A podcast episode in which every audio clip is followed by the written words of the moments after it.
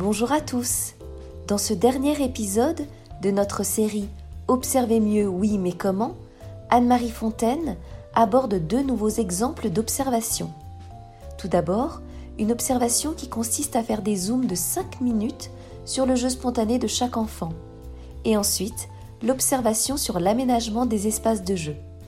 Bonne écoute Dans le premier épisode, je disais que la première question que je pose toujours, c'est est-ce que l'observation est importante pour votre profession? Et que toujours on me répond c'est fondamental. Pourquoi? Euh, On me répond c'est pour les connaître et puis pour adapter euh, les propositions qu'on leur fait, euh, pour les adapter à leurs besoins, à l'évolution dans l'année, tout ça. D'accord. Sauf que je peux faire le constat que dans toutes les observations que j'ai faites avec des crèches, quand on prépare des projets d'observation, les équipes vont toujours vers euh, on voudrait euh, comprendre pourquoi un enfant tape, pourquoi un enfant mort, pourquoi, euh, pourquoi il, ça crie à telle période. Ben oui, on va toujours un peu vers l'urgence, c'est-à-dire les questions sur des moments un peu difficiles ou qu'on comprend mal. Et c'est normal. Hein. Mais on oublie que l'observation, elle est faite, elle n'est pas faite que pour observer les moments difficiles, elle est faite pour irriguer tous les moments, toute l'attention qu'on a euh, tout au cours des journées et de l'année euh, auprès des enfants pour justement adapter ce qu'on va leur proposer à ce qu'on va voir de leur réaction. Et pour faire ça, ben, il faut avoir observé leur réaction. Et donc, euh, il faut renforcer l'idée que l'observation, on s'en sert tout le temps quand on parle d'analyse des pratiques, de réflexion sur les pratiques, en réunion d'équipe, c'est une base d'observation. Mais il ne faut pas que ce soit la base d'observation spontanée avec les, dirais, les, limites qu'elle a. Il faut faire une observation zoom qui va nous permettre d'être beaucoup plus objectif et d'avoir un œil plus, plus précis. Alors pour ce faire, je propose par exemple une observation qui consiste à faire des zooms de 5 minutes sur le jeu spontané de chaque enfant. Donc le projet, c'est que chaque enfant ait, pendant les jeux libres, au moment où il joue tranquillement, c'est pas managé par l'adulte, c'est vraiment lui qui joue comme il a envie, qu'il ait un zoom de 5 minutes pendant lequel un adulte le regarde avec un regard caméra pour vraiment suivre de très près tout ce qu'il fait. Et le but, c'est que tous les enfants du groupe soient observés, sans en oublier aucun, puisqu'on sait que l'observation spontanée et le radar en particulier, il y a des enfants euh, qui sont, hop, zappés. Donc on se fabrique une feuille d'observation. Le titre, ça va être Comment joue l'enfant X. Première colonne, avec quel matériel ou quel support il joue. C'est aussi bien des jouets que le radiateur ou autre chose.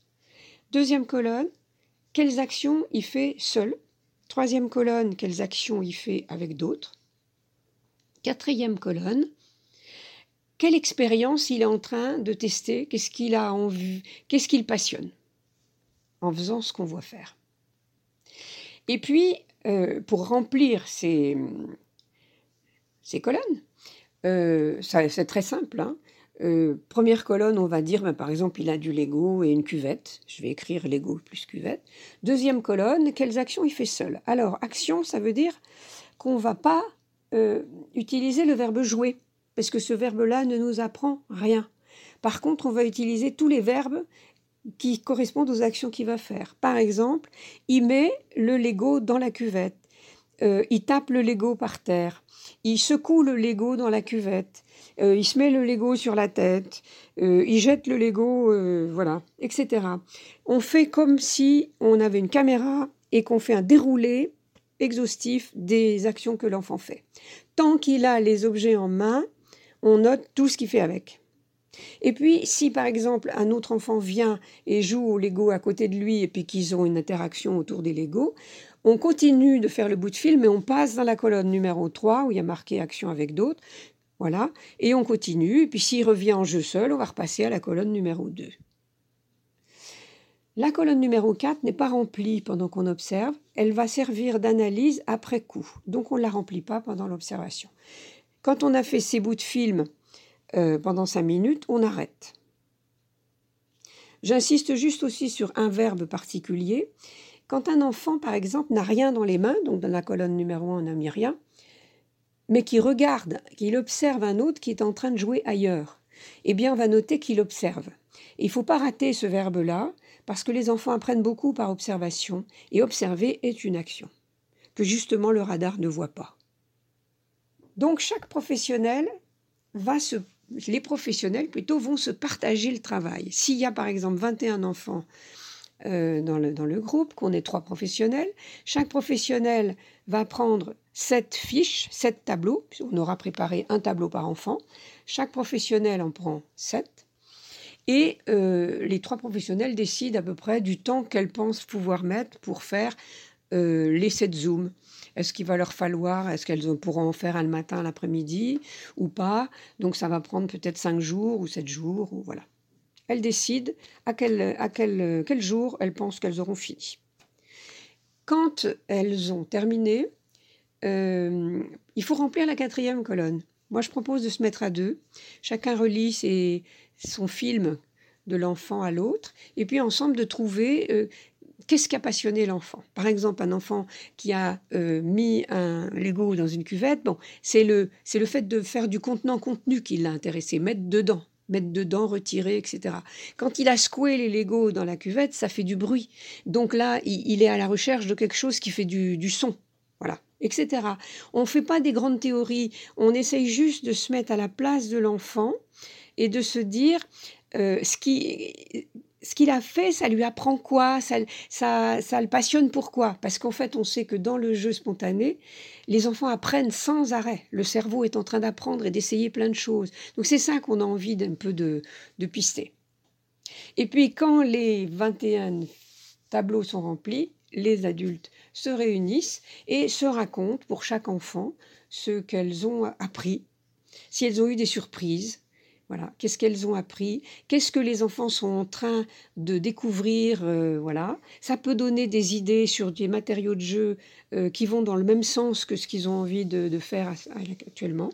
Et aussi, euh, c'est toujours une remarque après cette observation-là, ça enrichit énormément les transmissions avec les parents parce que on va pouvoir dire quelque chose qui est vraiment personnalisé sur l'enfant et pas seulement ben, il a passé une bonne journée, bien mangé, bien joué, etc.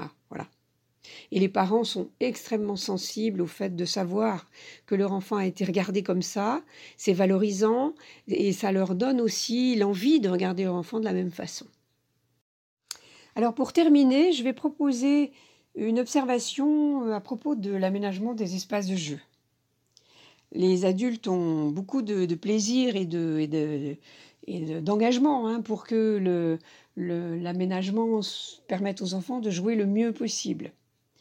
Donc on va retourner la question aux enfants pour savoir ce qu'ils en pensent de l'aménagement qu'on leur a proposé, avec euh, la question suivante, où jouent-ils et avec quel matériel?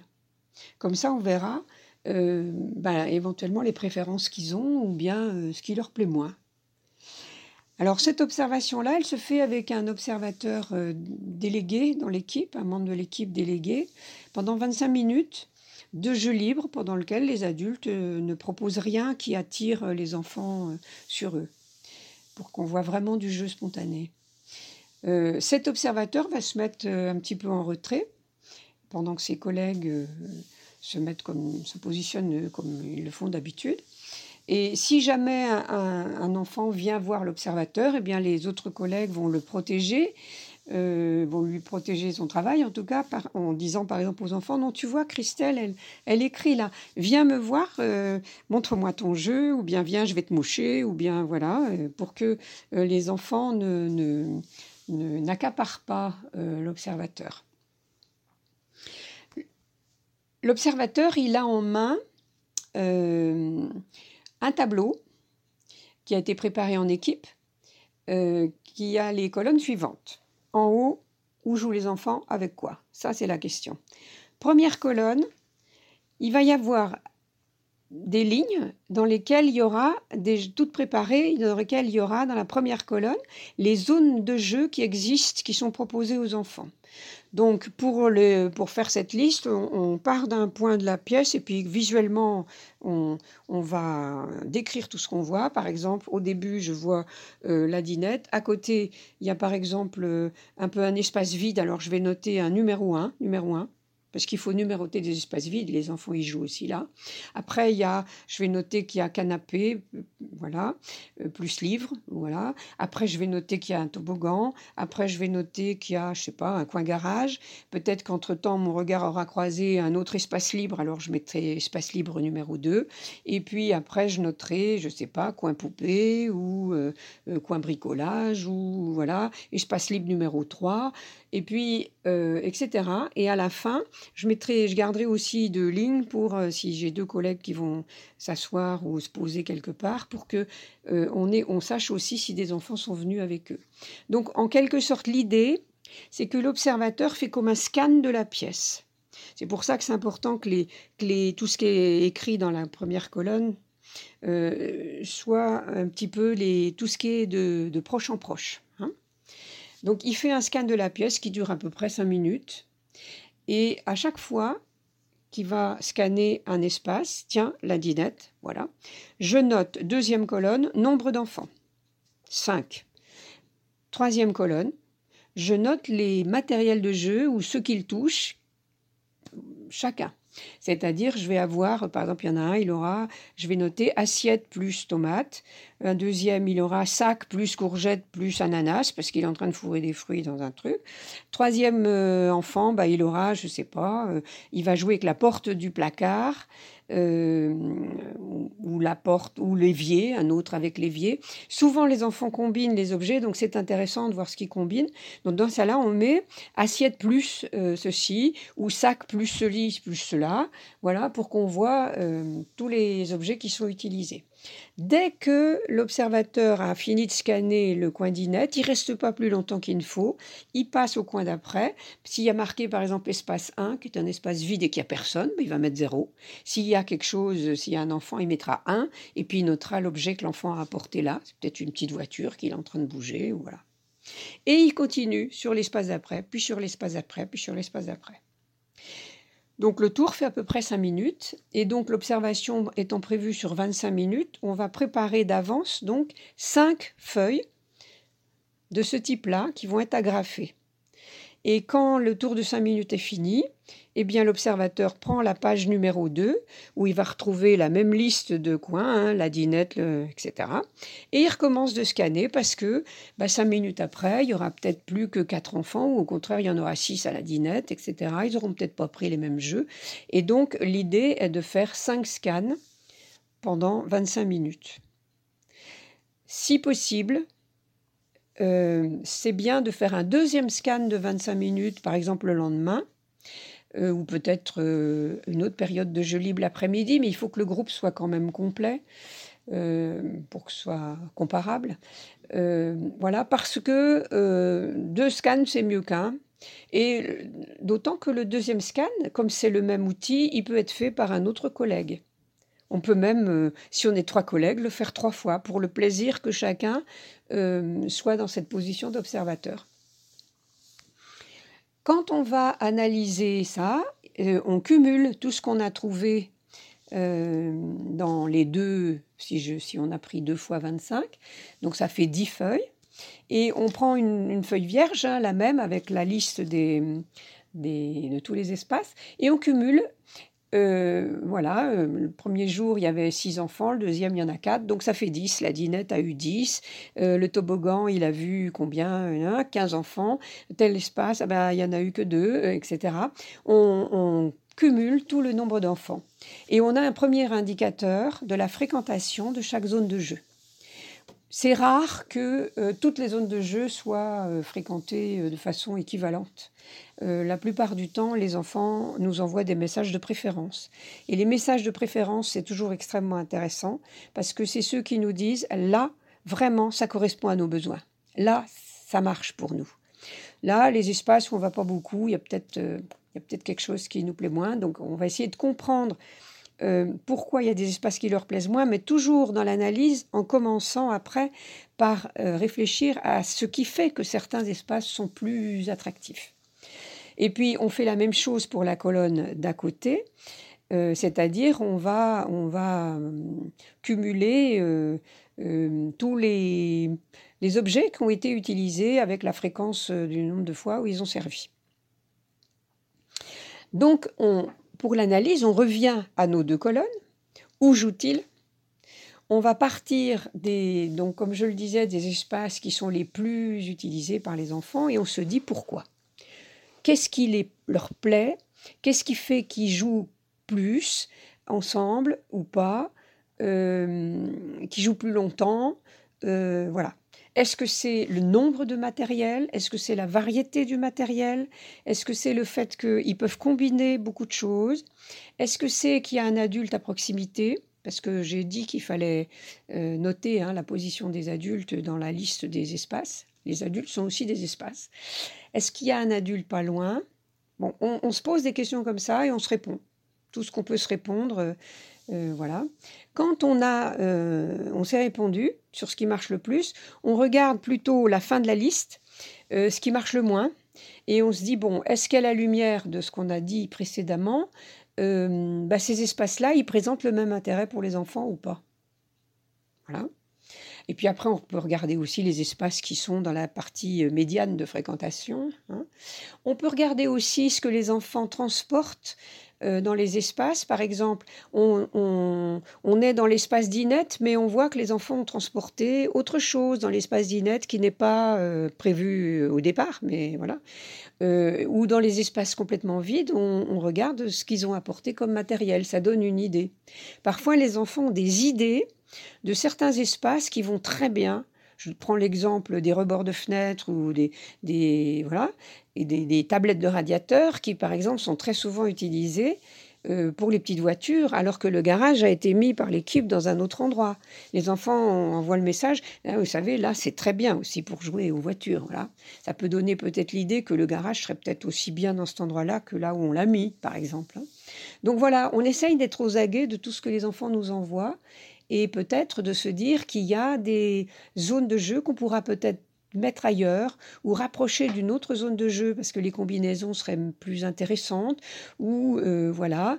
Ou que peut-être euh, il y a beaucoup d'enfants dans une zone de jeu et que on aurait peut-être intérêt à l'élargir. Faut surtout pas supprimer une zone de jeu qui marche très bien hein, mais on aurait peut-être intérêt à en élargir un peu la surface parce que euh, les enfants sont finalement serrés enfin etc donc ça donne plein d'idées ensuite pour améliorer euh, les espaces de jeu. Et enfin, pour terminer cette série de quatre euh, épisodes sur l'observation qui n'épuise pas euh, tout ce qu'on pourrait faire, bien sûr, je voudrais juste espérer avoir convaincu que l'observation n'est pas euh, quelque chose de long, de compliqué, de lourd, etc. Et qu'une observation zoom, c'est euh, voilà, des zooms de 5 minutes, des, des périodes d'observation de groupe de 20 minutes, 25 minutes, euh, qu'on fait une fois, deux fois, et puis ça suffit pour faire une analyse après.